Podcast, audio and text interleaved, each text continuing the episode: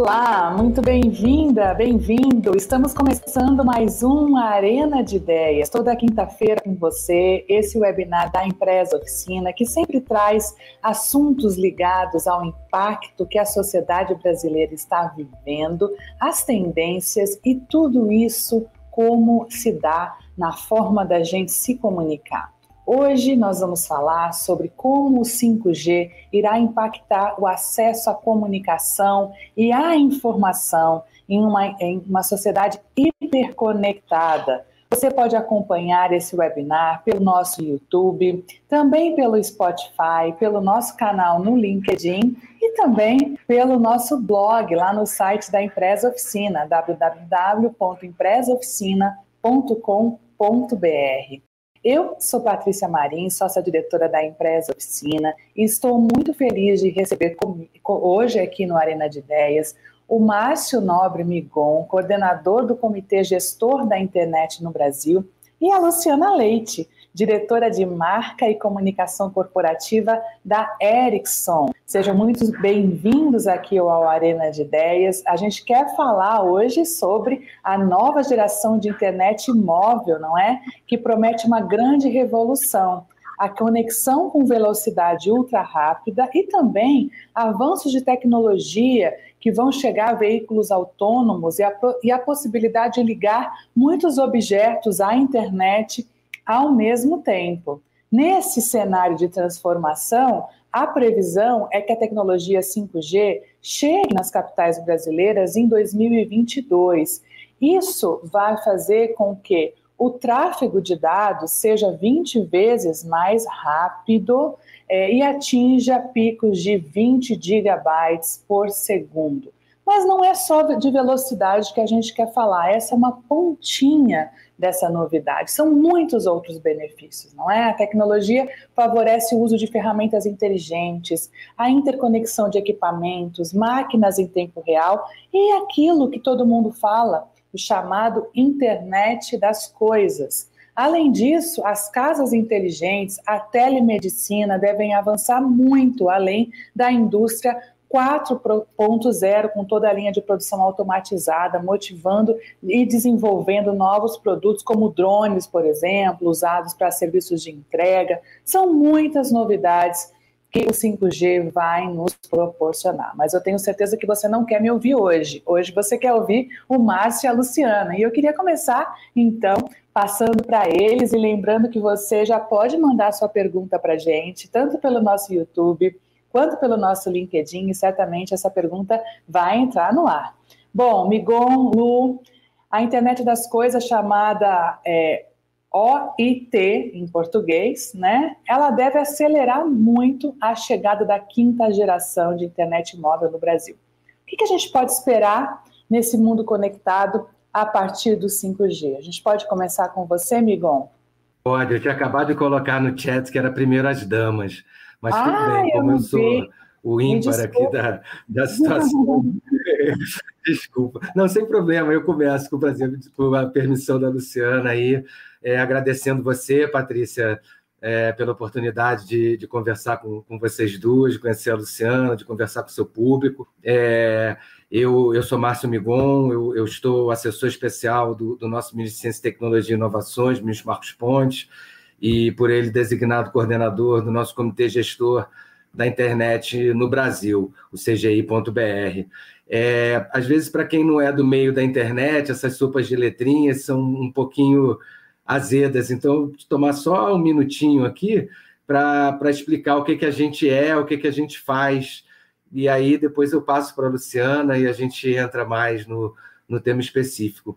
Mas o, é importante a gente entender que quando a gente fala de, de internet, né, a, a gente está contando com, uma, com várias camadas que correm por baixo daquilo que a gente está vendo aqui, como a gente está vendo uns aos outros aqui hoje, ou como a gente vê o nosso browser, o nosso aplicativo, é, várias camadas é, tecnológicas de hardware de equipamentos e tal, com certeza a Luciana sabe falar muito melhor do que eu é, por, por, por estar nessa indústria. Nós, no CGI, é, nos preocupamos então com essas camadas mais leves, com essas camadas que vêm por cima, que tratam da internet propriamente dita. E, e, e, a nossa missão, enquanto organismo multissetorial, é, difundir e maximizar o uso da internet no Brasil e criar as condições e, e permitir pesquisas e, e, permitir desenvolvimentos e aplicações. Sobre a ótica do Ministério de Ciência, Tecnologia e Inovações, é, a gente vai no mesmo passo, quer dizer, nós não somos os responsáveis pelo famoso edital do 5G no Brasil. Né? O Ministério de Ciência, Tecnologia e Inovações ele não é o responsável uh, pela interlocução hoje com as teles. É, na virada desse governo, até éramos. É, na transição, o ministro Marcos Pontes dedicou é, bastante estudo, bastante energia, como costuma ser o hábito dele, é, sobre as questões de telecomunicações e, e realmente, é, de uma maneira ou de outra, junto com o legado que recebeu, permitiu é, que a gente chegasse nessa minuta de edital que hoje a Anatel é, é, submete ao TCU e que, que, que, está em fase de avaliação. No caminho de governo, é, essa atribuição deixou de ser do nosso ministério, passou ao ministro, Marco, é, ministro Fábio Faria, Ministério das Comunicações, como todos sabem, e, mas nós continuamos nos ocupando do 5G na medida que o 5G é uma oportunidade é, de um pulo, de um salto para frente, né? de um leapfrog, às vezes, como, a gente chama é, na teoria do desenvolvimento. Né? Na medida que o 5G vai habilitar uma gama sem fim de novas aplicações, de novos usos, e a gente entende, inclusive, de novas institucionalidades, novas startups, novos ecossistemas. Né? E é sobre isso que, o, que, o, que tanto o Ministério quanto o CGI é, procura se debruçar nesse momento, complementando então as atividades em curso é, no Ministério das Comunicações, é, é, de lá que deve vir o investimento pesado, é de lá que virão as outorgas, a que faz jus o, o, o serviço público, o poder público. É, e, e, eu posso, depois, se for do interesse de vocês, se você quiser, é, discorrer um pouco mais do, do que há de novo nesse nosso edital do 5G, que é muito mais do que um edital só de 5G. É, sem mais delongas, então, e, e, mais uma vez agradecendo e registrando a minha satisfação aqui de estar junto, eu, eu te devolvo a palavra, Patrícia, aí também ávido aí por ouvir a, a Luciana e a contribuição da indústria e de uma indústria é, tão fundamental e tão central nesse ecossistema é, como a que a Exxon representa. Muito obrigado. Boa, você, deixa eu ouvir um pouquinho aí como que delícia, da né? Delícia falar desse assunto. Eu falo que por mim a gente fala a tarde toda, o dia todo aqui a gente fica falando, porque acho que tem coisa, bastante coisa para tratar, e é um assunto em si que está movimentando muito, né? Todos os setores, e, e tem uma razão para isso, né? E a gente estava conversando um pouco offline, né? O quanto o, o, o 5G entrou na vida das pessoas já antes de estar tá 100% né, liberado, é, com o leilão das frequências feitos, e, e, várias pessoas me perguntam: nossa, Lu, eu não me lembro de quando a gente entrou na época do 4G, talvez, ou do 3G, eu não me lembro desse barulho todo em cima da evolução da tecnologia, né? O que, que tem de diferente? E aí a gente conversa muito sobre isso, né? De fato, o 5G ele traz aí avanços muito, muito significativos. Não é definitivamente mais só velocidade na palma da mão. Né? Sim, vai ter mais velocidade na palma da mão, no celular, vai, sem dúvida. A gente vai conseguir fazer um download que hoje, do, sei lá, a gente leva minutos para fazer em segundos. Então, é uma, é uma diferença bastante significativa. Mas eu acho que mais do que isso, tem toda uma discussão em torno do 5G que é o que ele vem para transformar a sociedade de verdade, fazendo, é, trazendo impactos importantes em vários setores da economia, né? Então, assim, principalmente quando a gente se depara com uma situação é, pandêmica, como a gente está vivendo, que, claro, teve um impacto na economia muito forte, o 5G, a gente fez até alguns estudos é, em relação a isso, que depois a gente vai, vai conversando, vou compartilhando com vocês, mas que mostram que, de fato, esse é um caminho um pouco sem volta, a tecnologia ela entrou ainda mais na vida das pessoas, e que para dar conta né, do mundo de necessidades que, que a gente tem como, como empresa, como indivíduo, a gente vai precisar de uma, de uma conectividade móvel mais ainda mais eficiente do que a gente tem hoje. E o que é bacana, né? Assim, o próprio o 5G ele vai trazer um ganho, inclusive para que as tecnologias anteriores funcionem ainda melhor, porque ele desafoga, entre aspas, né, não é uma palavra bonita, mas ele desafoga o, o, peso que hoje está no 4G ou no 3G, porque ele tem uma inteligência, é uma tecnologia, eu não vou nem vou me avorar aqui, porque senão os meus engenheiros que estão eventualmente ouvindo a gente vão falar: ah, meu Deus do céu, o que, que essa comunicóloga está querendo entrar no detalhe da engenharia? Mas o que eu posso dizer para vocês, do que eu já aprendi com eles, é muito interessante, né? As características técnicas do 5G ela, elas permitem que você faça, inclusive, um, o, o, o que é mais assim diferenciado, um uso inteligente da rede. Então, quando eu preciso de fato de um uso crítico, ou seja, que eu preciso usar uma velocidade mais alta, uma latência próxima de zero, que é o tal do, do tempo de resposta, ou eu preciso conectar mais dispositivos por quilômetro quadrado, aí eu uso 5G, né? Se não, inteligentemente, a rede me leva naturalmente para o 4G. Então, isso permite uma, uma eficiência na, no uso da tecnologia que a gente não viu acontecer até hoje, porque a tecnologia não estava preparada para isso. Então, assim, é um, é um tema muito bacana, né? A Ericsson vem estudando isso há pelo menos 10 anos. É, a gente começa esses estudos de uma nova tecnologia muito antes, a gente já está no 6G, agora o nosso time de pesquisadores já está lá na frente, enquanto a gente está trabalhando na implementação. E é uma e é uma é um exercício constante, né? Então, quando a gente começou a estudar os nossos especialistas a, a desenvolverem as, as tecnologias que, que, beneficiariam, não, que favoreceriam a chegada do 5G, a gente está falando de, de pelo menos 10 anos atrás, como eu comentei, e, e, e, e o, a empresa foi acompanhando essa evolução, né? Então, hoje a gente já é, implementou redes em quase 90 é, mercado, em quase 90 redes operando em mercados diferentes, em mais de 40 países. Então, a gente já tem casos reais do 5G funcionando.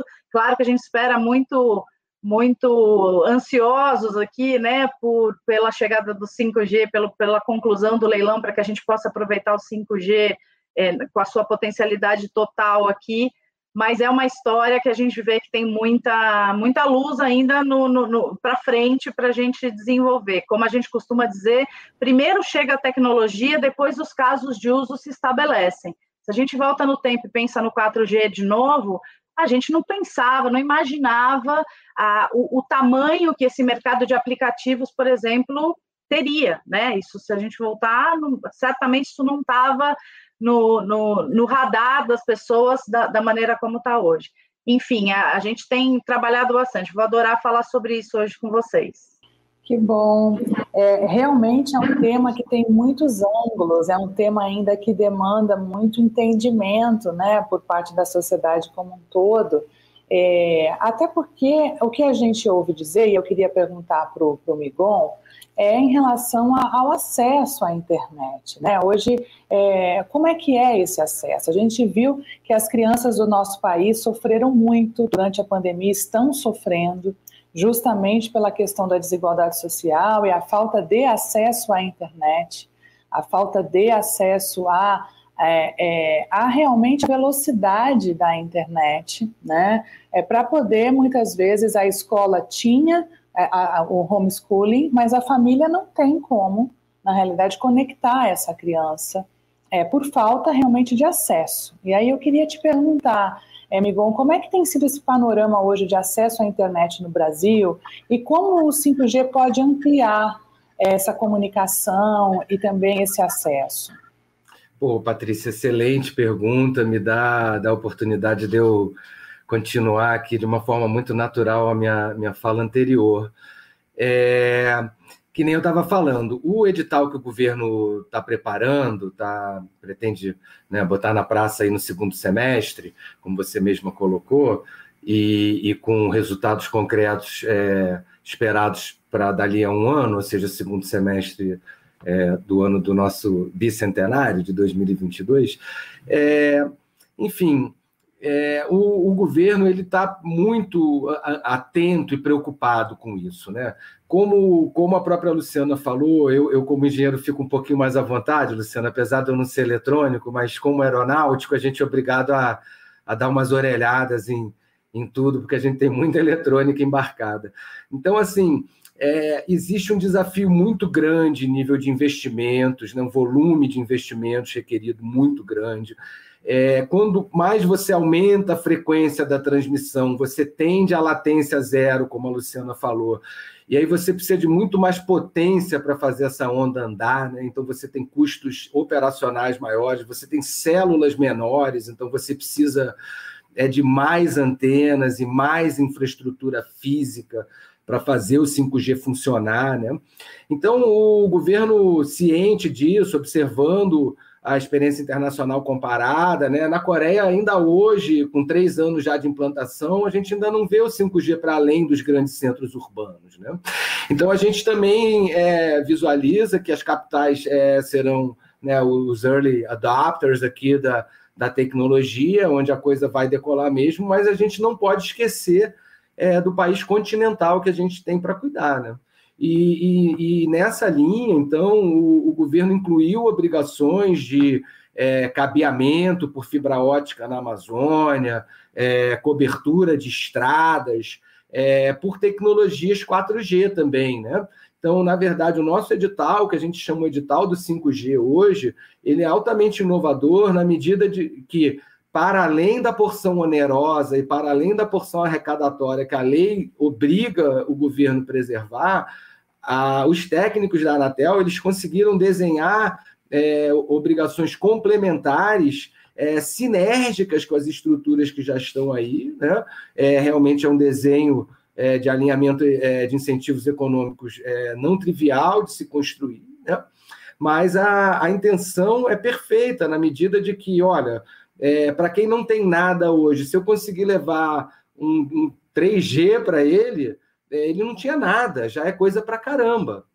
Então, é, a gente vai ter 4G em todas as, as, rodovias federais, né? Isso é importante. A gente é um país cuja logística é, depende fundamentalmente das estradas, né? Se a gente quer fazer é, logística integrada de fato, é, 4.0, logística 4.0, a gente não pode não ter as nossas estradas é, online, né? E então, é, a partir é, dessa iluminação das estradas, eu tenho certeza que as infovias vicinais vão acabar surgindo é, naturalmente e independentemente da ação de governo, complementarmente à ação de governo. E aí também a sua pergunta me dá uma baita oportunidade da gente falar um pouco do trabalho do CGI, né?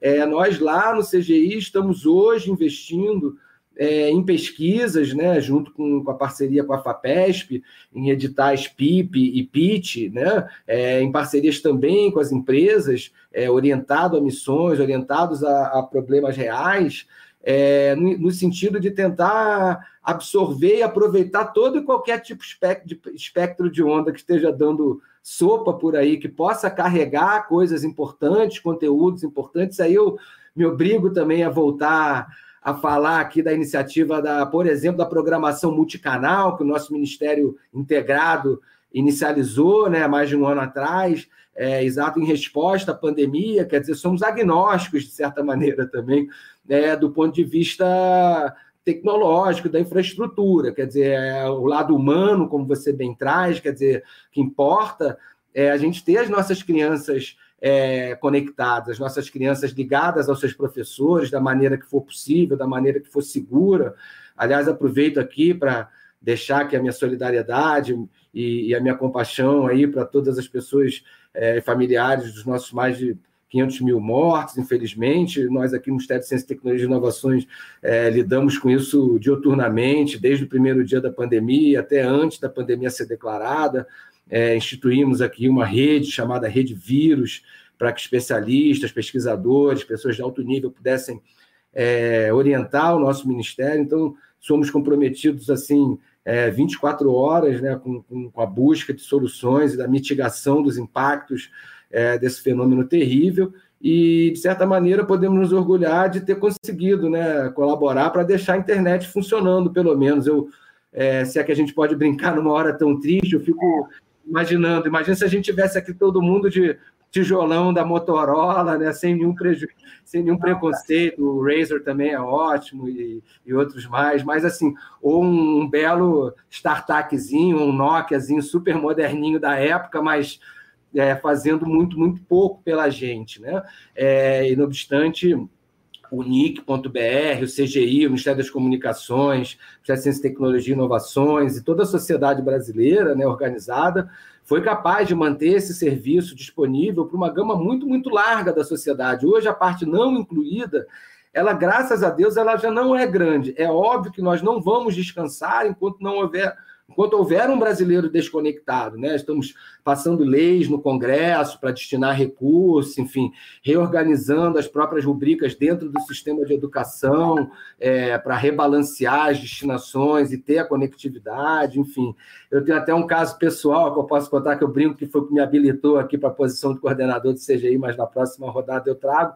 Mas é isso, é muito. Acho que a conectividade vai para além do 5G, o impacto na vida das pessoas pode ser de qualidade de 3G, de 4G, para quem hoje não tem nada ou quase nada e, e, precisa e quer, e quer levar o seu negócio para o mundo, quer vender o seu produto local e quer se comunicar com seus parentes que, que, que estão em outros, outras localidades, outros centros, outros países, enfim, toda essa maravilha que a internet habilita para a gente e que a tecnologia acaba sendo, apesar da, é, da gente, da engenharia, né, como a Luciana bem colocou, a, a tecnologia é, dispara as demandas, viabiliza as demandas, a história mostra isso, mas já o que, o que é atávico mesmo é a, é a necessidade humana mesmo, né, de, de se comunicar, e de estar junto e, e de interagir. Eu, não, e nessa linha que você está falando, estou te cortando aqui feiamente, mas assim, eu acho que tem um ponto que é bacana, né? Que nessa, justamente nessa linha que você falou, né? Quando, quando a gente fala sobre 5G, tem dois pontos importantes. Primeiro, que é, que tem a ver com, com a discussão toda que foi tomada com o leilão, que foi uma, uma, um debate muito muito forte para que o leilão fosse não arrecadatório. E o que, que é isso, na verdade? Né? Diferente do que a gente teve nas, nas edições passadas. O bolso das operadoras ele acaba sendo um só. Então, o que, que acontece? Se eu coloco o preço do leilão, né, onde as operadoras compram aquela faixa de espectro para poder começar a desenvolver seus negócios.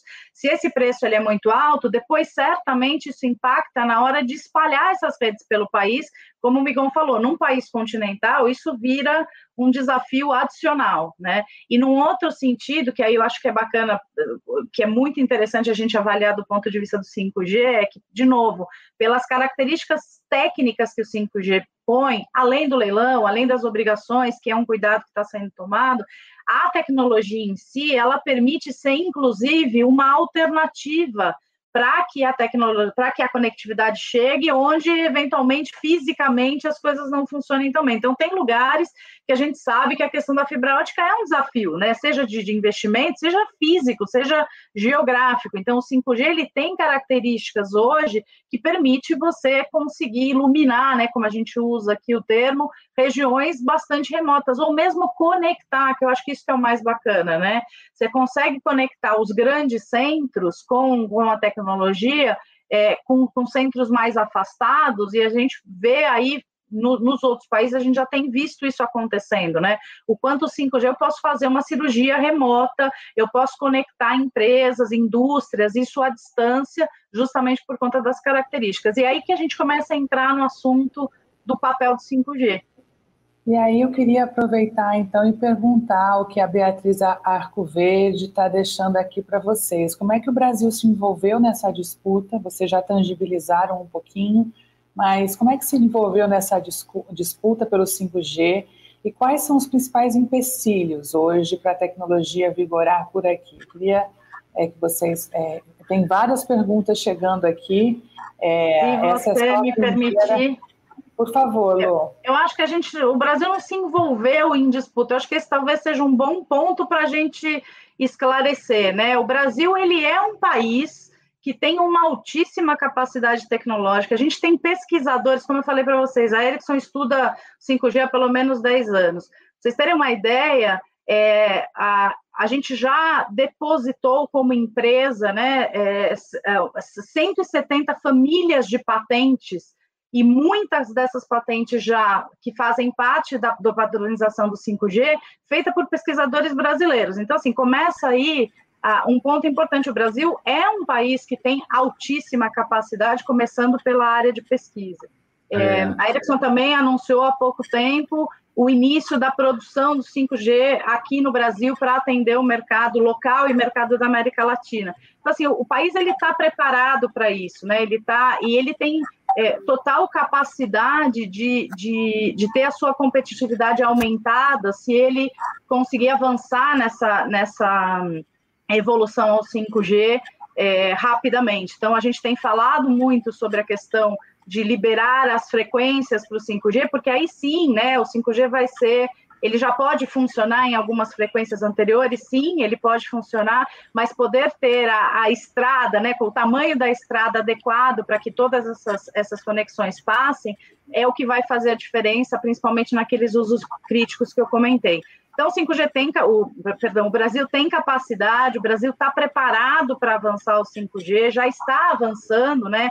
Desde 2015, no caso da Ericsson, sem fazer propaganda, não, mas é porque realmente é um, um avanço importante. Desde 2015, todos os rádios, antenas, toda a infraestrutura que a Ericsson produz e que está entregue, que foi entregue no mercado, ela já é o que a gente chama de 5G ready. Então, ela funciona já, ela está funcionando no 4G, mas basta uma atualização de software para que ela passe a funcionar também no 5G quando a nova frequência estiver disponível. E, e, como o Migon falou, sim, vai se precisar de mais antenas, mais rádios, mais infraestrutura, porque quanto mais alto, menor o alcance da rede. Então, a gente vai precisar mais isso, mas também a gente tem trabalhado muito como empresa para desenvolver infraestruturas cada vez menores, mais sustentáveis, que tenham menor impacto é, na, na, na, nas, nos ambientes onde eles estão instalados, enfim. Então, o Brasil, na verdade, eu acho que mais do que falar da disputa, ele está muito preparado, respondendo a pergunta da Beatriz, não sei se você concorda comigo, comigo mas o Brasil está muito preparado para evoluir essa, essa nova tecnologia e fazer negócios muito sustentáveis. A gente fez alguns estudos e, e o setor de agro, por exemplo, é um setor que a gente vê que tem altíssimo potencial. O Brasil, pelo, pelo, pela capacidade de produção nesse setor, ele tem uma capacidade enorme de, de, de ampliar ainda mais a presença no mercado externo, né, por, por meio das produções de agro.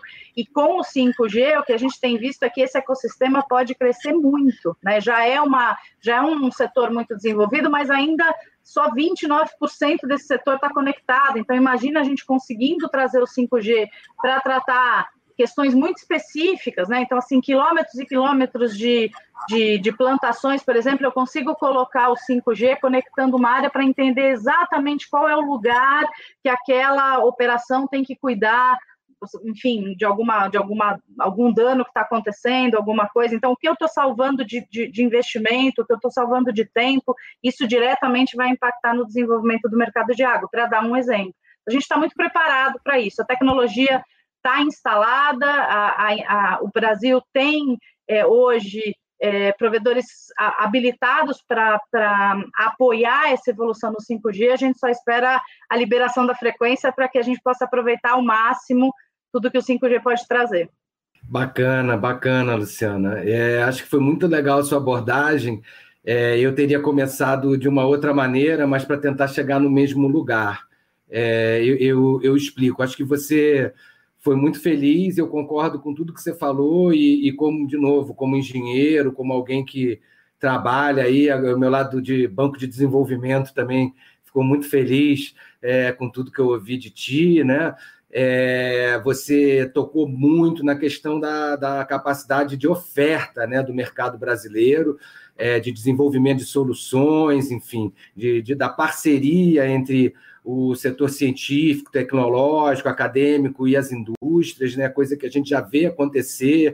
Acho que o agro realmente é a nossa vitrine maior, né? A gente já tem hoje um projeto é, com uma usina de cana-de-açúcar, liderado pela Embrapa Informática, CPQD, é, altamente intensivo no, no, no, uso do 5G é, de rede fechada, privada, local, né? Uh, então, assim, a gente acompanha tudo isso muito de perto e, e sem dúvida, né? A, é, tive em eventos recentes, agora o ministro fez um anúncio grande de um edital com CNPq, mais de quase meio bilhão de reais. É, nós somos realmente, do ponto de vista de produção científica, né? talvez entre os 10 países mais competentes do mundo. Não tenho dúvida que a nossa engenharia é muito eficiente, muito competente. Então, eu concordo com tudo que você falou. E do ponto de vista macroeconômico, sem dúvida, o impacto que, que a aplicação das tecnologias e dessas tecnologias é, que correm sobre a camada de 5G, em especial a de latência é, tendendo a zero, como você bem mesmo coloca, telemedicina, mesmo no agro, com questões de ajustes em tempo real ligados à meteorologia, ligados a acompanhamentos a miúde da lavoura e outras coisas mais. Quer dizer, é, essa, isso, tudo é muito importante para a economia brasileira e realmente é um driver é, para o nosso pós-pandemia. Lá no CGI, é, nós acompanhamos de perto né, esse projeto que eu mencionei aqui, liderado pela Embrapa Informática e pelo CPQD, em Campinas, e em breve espero ser capaz de trazer boas notícias é, e espero que o setor empresarial é, demonstre um forte engajamento. Eu vou aproveitar, antes de transicionar para o lado da demanda, que eu acho que é uma questão muito importante do mercado brasileiro, né, que é, coloca um holofote grande sobre nós, aí talvez enseje esse tipo de olhar de polêmica, né? Não tem polêmica, é, tem é um grande mercado consumidor, um grande filão é, entre os quatro, cinco maiores do mundo, entre aquele, é, entre esses, aquele que realmente está mais preparado e de certa maneira é, inexplorado também, né? Então, isso, sem dúvida, isso desperta é, interesses e, e, os interesses despertam outras coisas, paixões e outras coisas mais. É, agora, eu queria aproveitar para fazer a propaganda rápida que, pela FAPESP, CGI, parceria MCTI, nós estamos com edital aberto PIP e PIT até 1 de julho, né? Convido a Erickson a dar uma visitada na nossa, na nossa página, tenho certeza que o pessoal de inovação de vocês, inovação aberta, está sempre atento, mas reitero aqui, aproveito o público da Patrícia também para fazer esse, esse merchanzinho do bem aí, é, no sentido da gente coletar o máximo de propostas, nessas né, propostas no, no, nesses editais PIP e PIT, FAPESP, né? São editais arrojados do ponto de vista institucional, porque eles não são exclusivamente acadêmicos, eles necessariamente requerem a parceria com a indústria. Eu sou de novo, meu lado de banco de desenvolvimento, ele é, gosta muito desse tipo de, de abordagem, né, onde que eu sou capaz de alavancar o recurso público com o recurso privado, dando consequência aos investimentos, seguindo aquilo que também o ministro Marcos Pontes nos pede, que é converter o saber, converter o intangível em, em nota fiscal, em CNPJ, em nota fiscal. Né? O Brasil precisa disso e, e, e, e o governo é, corre atrás disso mas acho que, resumidamente, para terminar, sobre a ótica da demanda, né, de novo, é, nós somos um país de 220 milhões de habitantes, um país é, dos maiores usuários de internet do mundo, né, dos países mais conectados, nós temos o maior ponto de troca de tráfego do mundo, que é o ix.br, que, que fica situado nas instalações do NIC.br, na cidade de São Paulo. É, nós temos o ponto de troca de tráfego de Fortaleza, é, seguindo rapidamente para se tornar o segundo ponto de troca de tráfego é, do país, é, em função do privilégio que Fortaleza tem de ancorar é, os variados cabos que vêm é, do norte.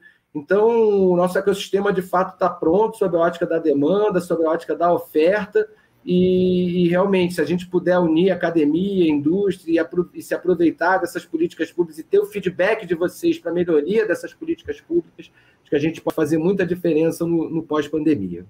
Que bom, é, assim, eu fico feliz de ouvir tantas notícias positivas sobre um tema que é tão tratado com muitas nuances de polêmica, né? E nada como a boa comunicação a comunicação certeira e as conversas, como nós estamos tratando aqui, para de fato esclarecer o que está acontecendo. Falta muito diálogo no nosso país para que a gente consiga entender de fato. Né? Às vezes é uma polêmica que nos afasta muito desses avanços que vocês estão colocando, tanto sobre o aspecto do governo quanto do aspecto da indústria. Isso é muito salutar e, é, e traz muito otimismo para mim, como cidadã brasileira, e imagino para quem, quem, quem esteja nos ouvindo também.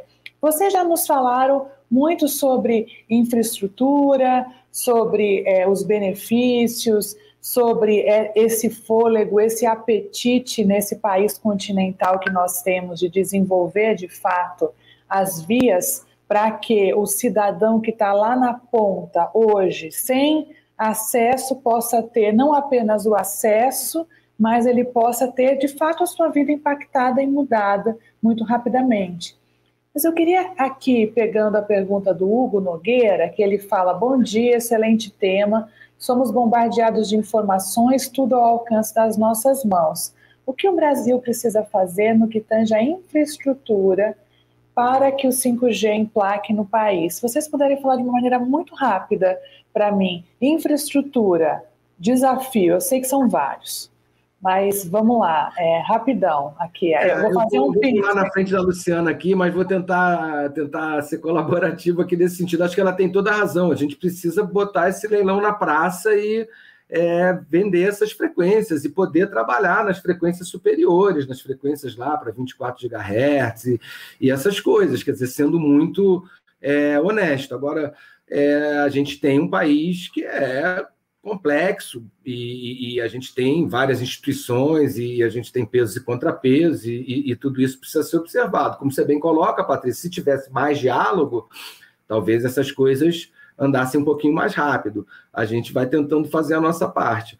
É, da, mi, da minha parte é isso. Agora, enquanto isso, acho que a gente pode ser criativo e conseguir fazer muita coisa, como a gente lá no CGI está tentando fazer na nossa, na nossa multissetorialidade, com, com soluções de, de baixo custo, com soluções de aproveitamento de espectros que já estão aí, espectro de TV digital, é, enfim, outras mídias. É, coisas desse tipo. E, e, a gente tentando sempre colaborar com as nossas pesquisas, né? O NIC.br tem um órgão chamado CETIC.br, que é reconhecido pela Unesco como um órgão é, de classe mundial para levantamento de informações sobre a internet e seus usos. E, e, e, lá realmente a gente está tentando organizar as estatísticas e trazer isso para o poder público para justamente é, colaborar é, com essas políticas públicas que complementam né, é, como eu falei aqui, é, o 5G vai ser muito importante para a telemedicina, para aquele gamer de altíssimo desempenho, é, e, e para aquelas aplicações máquina a máquina, e indústria a indústria, e cadeias e tudo mais. E para o cidadão comum, quer dizer, a gente precisa trazer a inclusão, como você mesmo colocou é, na nossa mesa aqui.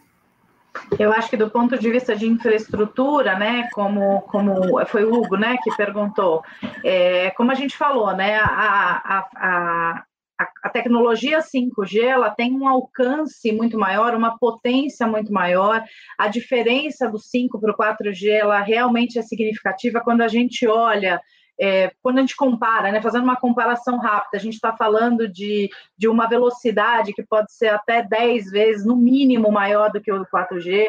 A gente está falando de uma latência que hoje é um tempo de um piscado de olhos que é mais ou menos meio milissegundo, é, é, 50 milissegundos, e a gente vai para menos de meio milissegundo, então muito próximo de zero, isso é um avanço muito grande. A gente está falando de capacidade de conexão de dispositivos, então imagina que hoje no 4G a gente consegue conectar em média 10 mil dispositivos por quilômetro quadrado, que já é muito. No 5G, a gente está falando de um milhão de dispositivos por quilômetro quadrado. Então, assim, é, é, são mundos muito diferentes, né? Para isso, você precisa de uma infraestrutura adequada para que a, essa conexão possa funcionar. De novo, mais antenas, sim, a gente vai precisar de mais antenas, o país, não só o país, mas todos os países que estão é, avançando ao 5G estão é, é, otimizando as suas, as suas redes de infraestrutura. Hoje a Ericsson, como, como líder aí nesse setor, como eu falei, a gente está muito é, comprometido em apoiar que os nossos clientes, que são as operadoras, possam evoluir para o 5G de uma maneira que seja simples, seja rápida, mas também seja segura e custo efetiva. Então, isso é uma, por isso que eu comentei das dos rádios que já estão no mercado, que hoje são 4G e que e se transformam em rádios em, em, infraestruturas de 5G com uma atualização de software e, e claro ter este ter a, o, o, leilão como como o Migon comentou é importante porque é isso, né? É só com a frequência adequada que, que, nós vamos poder aproveitar ao máximo todas essas vantagens do que o 5G traz. E, e são vantagens expressivas. Um estudo que, que nós finalizamos o ano passado ele mostra que é, quando a gente pensa em, em, potencial de receitas a partir da digitalização, esse número chega a 300, quase 400 bilhões de reais a partir de, de digitalização de uma maneira geral. Desse total, 153 bilhões eles são impulsionados pelo 5G. Então, em, em, diversos setores da economia. Então, assim, é super importante ter a infraestrutura adequada, o Brasil tem hoje é, provedores capazes, né? A Ericsson já, já, já está no país há quase 100 anos, então a gente acompanha essa evolução de uma forma muito muito de perto, inclusive. Então a gente está muito preparado para fazer, para apoiar o Brasil a fazer essa, essa evolução e comparado e combinado com isso tem esse potencial de negócios que certamente a gente vai conseguir ver, é, possivelmente já no, no, no médio prazo, pelo menos. Lu, olha só, é, tem uma pergunta aqui para você. O pessoal está querendo saber mais sobre a Ericsson. O Daniel Gonzalez parabeniza aqui vocês pelo debate e pergunta para você sobre. Pergunta para você falar um pouquinho mais sobre a Ericsson, trabalho em pesquisa e desenvolvimento de aplicações e os arcades de 5G aqui no Brasil. Eu sei que vocês têm tantos, é, tantas pesquisas, né, Luciana, que você possa falar aqui um pouquinho para a gente rapidinho. Não, o, o Dani é suspeito, um, adoro, sou super fã dele como jornalista, um amigo querido, e obrigada, Dani, pela pergunta.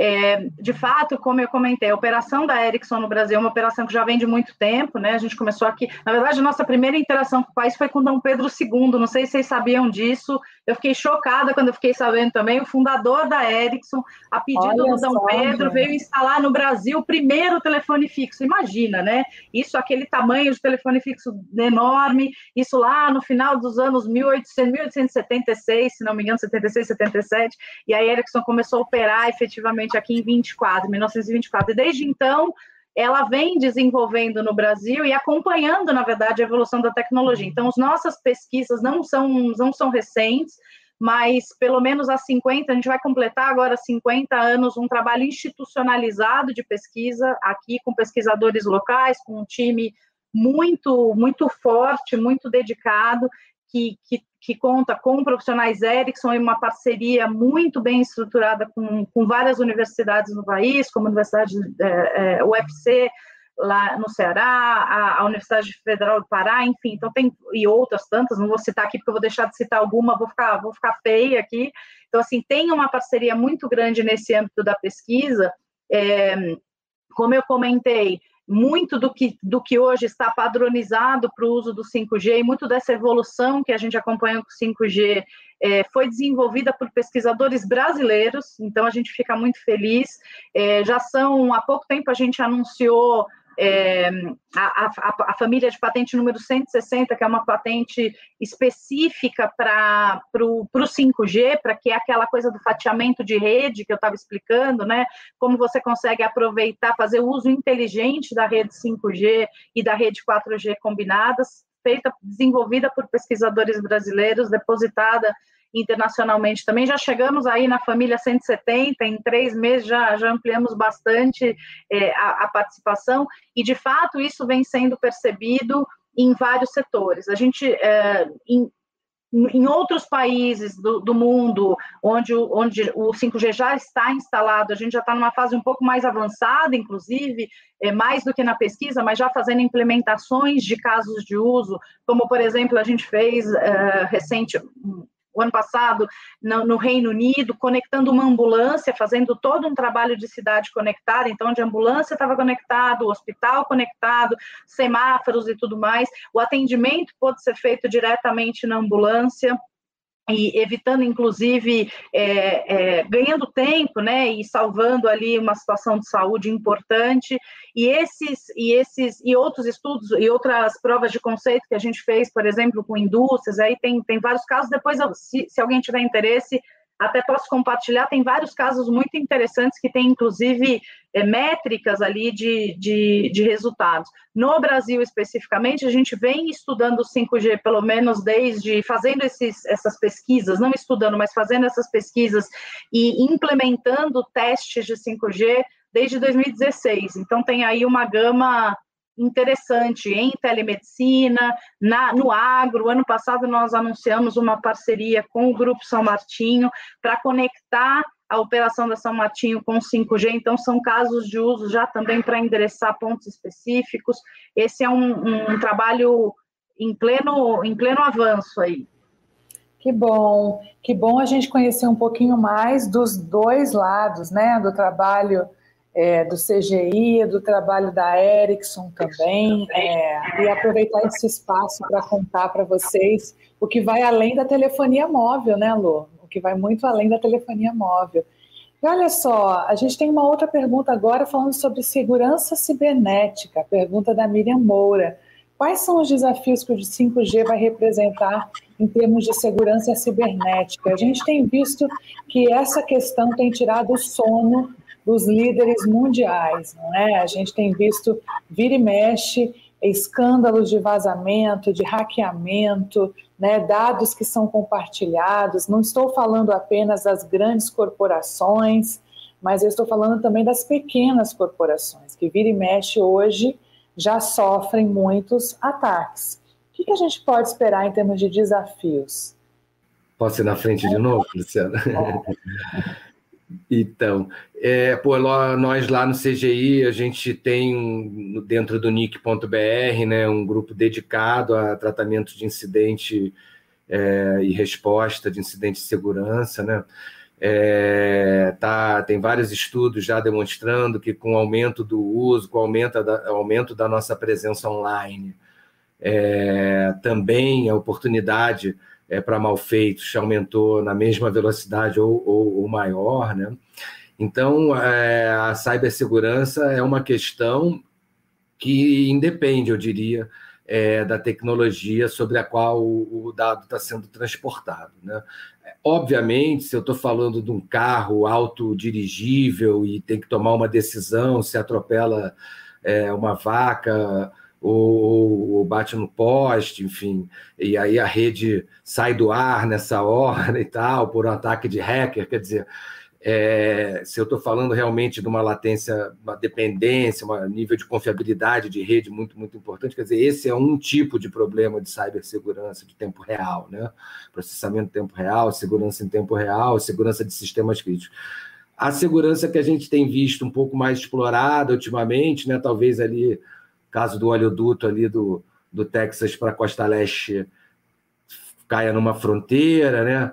Mas é mais a questão da ou, ou, ou da, da, do resgate, né? Do pedido de resgate, sequestro com pedido de resgate, é, ou a questão do uso do dado, uma engenharia social em torno do dado, ou algum tipo de espionagem de Estado, né? Que acho que foi o que já andou muito em voga em algum momento e que talvez seja o que ficou na cabeça aí do público, do grande público, essa questão, ah, se o equipamento é chinês, ele é mais, ele é menos seguro do que o equipamento é da, do país A, B, C, D ou E. É, vou falar aqui do ponto de vista muito pessoal, e de novo, com, com algum conhecimento de causa de engenharia, quer dizer, é, do mesmo jeito que ninguém transfere de graça ou transfere automaticamente nenhuma tecnologia, graça de forma nenhuma, mas automaticamente nenhum tipo de tecnologia, quer dizer, ninguém é capaz de se assenhorar da questão da segurança cibernética se não for por meio é, do assenhoramento das tecnologias. Então, assim, é, é uma luta meio de enxugar gelo, né? É, mas é apenas é, por intermédio da pesquisa, do investimento né, e da autonomia tecnológica é, que nós poderemos aferir o grau de segurança daquilo que nos é vendido. O 5G ele oferece uma enorme oportunidade para fabricantes, né, é, fabricantes de semicondutores, é, processamentos é, distribuídos, localizados, enfim, é uma gama de novos desafios de segurança. Mas, é, de novo, o desafio basal ele, ele, é muito parecido sempre com o desafio de sempre, né? que, é, que, que, de novo, ele independe da tecnologia. Então, acho que é sempre estar na fronteira, sendo capaz de inspecionar, fazer as suas próprias diligências e, e a gente com autonomia, é, seja do ponto de vista do órgão regulador, seja do ponto de vista das instituições acadêmico-científicas, seja do ponto de vista de algum tipo de auto regulação, digamos, ética entre as próprias empresas que acabam é, compondo, cujos equipamentos acabam compondo as redes, né? É apenas por intermédio desses mecanismos sofisticados que nós vamos chegar a uma conclusão do nível de segurança contra cyberataques que a gente está atribuído ou não. E não por impressionismo do país A, B, C ou D, achar que existe algum país muito mais amigo, muito menos amigo, muito mais disponível, muito menos disponível. A prática mostra que o jogo é bruto e, enfim, a gente tem que se fortalecer autônoma e autóctonamente, que é o que o nosso ministro pede, que é o que a gente acredita que pode ser também um esteio aí é, para esse mundo pós-pandêmico. Paty, se você me permite só adicionar aí um ponto é, é importante aí nesse, nesse, nessa informação que o, que o Migon trouxe, é, e ainda na linha do que ele falou, né, de fato, as redes 5G, elas, elas é, vão servir como infraestruturas críticas né, para facilitar a digitalização, a automação e, to, e a conectividade de, de, tudo que a gente pode imaginar. E, e, com isso a gente tem um alto valor em jogo, né? E também se no processo de desenvolvimento do 5G é, esse, esse foi um tema muito é, pensado desde o início, muito valorizado, e, e realmente há uma tolerância zero ao risco. Então, isso no processo de desenvolvimento do 5G. O 5G, ele marca uma nova era de segurança de rede, pelas características que ele tem e pela forma como ele foi sendo construído, inclusive com, com índices de, com, com formas de criptografia específicos, pensados justamente para garantir essa segurança de rede. Então, é, o que a gente vê é que é uma rede que, que foi construída para ser muito segura, né? É, ela tem capacidade para é, assegurar que as, as operações possam acontecer, porque são, são vidas, são negócios, são muitas coisas em jogo que precisam ser tomadas. A Ericsson tem participado muito de perto na construção dessa, dessas padronizações junto ao 3GPP, inclusive desde 2019, é, um dos nossos especialistas lidera é, essa, essa discussão de, de segurança no 5G, é, garantindo que é, todo o processo é, que, que, que, conecta, né, ou que está também conectado no 5G, esteja protegido por uma camada de segurança ainda mais extra. A gente tem um, um, um modelo de segurança que a gente chama de Ericsson Security Reliability Model, que ele inclusive ele é, ele é acima do que o 3GPP, que é o órgão que padroniza o uso da tecnologia, ele está acima disso. Eu coloquei no chat, Paty, um, um estudo que, que fala bastante, de forma bastante detalhada, sobre essa questão, a gente chama até que é um guia do, do 5G em relação à segurança de rede. Se houver possibilidade de compartilhar. Já está no ar. Muito legal, porque tem, tem muito, tem, tem uma, uma base aí de estudo descrita, tem um relatório bem bem detalhado que eu realmente aconselho quem tem interesse de conhecer um pouquinho mais sobre isso e claro as portas estão abertas para a gente conversar Deixa eu só fazer uma coisa, é, assim, uma coisa meio anedótica, assim, né? A gente, na indústria aeronáutica, a gente morre de inveja do pessoal de TI, né? Porque a gente, no avião, a gente não tem como ligar e desligar, né? A gente liga, desliga, vai tomar um cafezinho, liga de novo e o sistema volta bem, né? É bem verdade que a gente está ficando esperto na indústria aeronáutica, a gente já está construindo os nossos sistemas automatizados de bordo, já com capacidade de autoinspeção um do outro, com capacidade de auto-reboot, e tudo mais. Mas a, aqui fica o registro de que também agora no mundo das comunicações com as redes de baixíssima latência, vocês também não vão mais poder se dar o luxo do liga e desliga, ir lá tomar um cafezinho e espera. Então, é, é isso traz para dentro da engenharia o projeto, o conceito de confiabilidade por desenho, né, by design, security by design, safety by design, né, e isso realmente é um, é um outro tipo de, de, de mindset, realmente, é, de fazer a engenharia da coisa, e, e, eu fico muito feliz de viver esse momento de, de, de convergência, né? Em outro, outros foros eu já vi também que mais do que os grandes fabricantes, ou tanto quanto os grandes fabricantes que já estão no ramo é, das TICs hoje, mas há um enorme espaço para fabricantes de sensores, de acelerômetros, girômetros, todo tipo de. Você me mencionou, Patrícia, drones, enfim, é, equipamentos que nunca foram imaginados serem usados é, em redes de telecomunicações que é, em, em, algum momento, num futuro não muito distante, até a gente chegar nos wearables, né? E aí internet das pessoas, enfim, o, o, o céu é o limite. Mas é, fica aí esse registro. Finalmente, o pessoal das redes não vai mais poder desligar a rede, todo mundo dizer que ah, tudo bem, te espera uns minutinhos aí, toma um cafezinho e já volta e tá tudo certo. Que bom, aprendemos muito hoje aqui no Arena de Ideias com vocês, Migon e Luciana. Eu queria agradecer demais a participação de vocês, dizer que ficaram perguntas sem respostas e que eu vou passar para vocês depois e fiquem à vontade para que vocês possam comentar lá nos nossos canais. Eu tenho certeza que todo mundo saiu desse Arena com uma expectativa gigante para a chegada desse 5G rapidinho. Né? Eu acho que a gente tem muito ainda a conversar, muito. Eu fiquei curiosíssima para poder ver esse guia de segurança aqui da Ericsson, vou ler e também conhecer muito sobre esse, essas pessoas que estão por trás da nossa infraestrutura para que isso aconteça rápido no nosso país. Não queremos apenas velocidade, mas queremos mudança mesmo e impacto no nosso cotidiano, na nossa forma de fazer, na geração de negócios, na acessibilidade, é, que possa realmente, essa tecnologia possa nos ajudar na transformação principalmente nas áreas mais sensíveis no nosso país, que possa trazer muito mais acesso à educação, muito mais renda, muito mais acesso e tecnologia à saúde, que é o que a gente está precisando muito, muito. Meu muito obrigada a vocês. E quinta-feira que vem a gente tem mais um Arena de Ideias. Obrigada, Migon, obrigada, Luciana, e obrigada a você que esteve conosco até agora. Até obrigado, mais. Obrigado a todos, obrigado pela audiência, obrigado, meninas, foi um prazer. Obrigada, gente.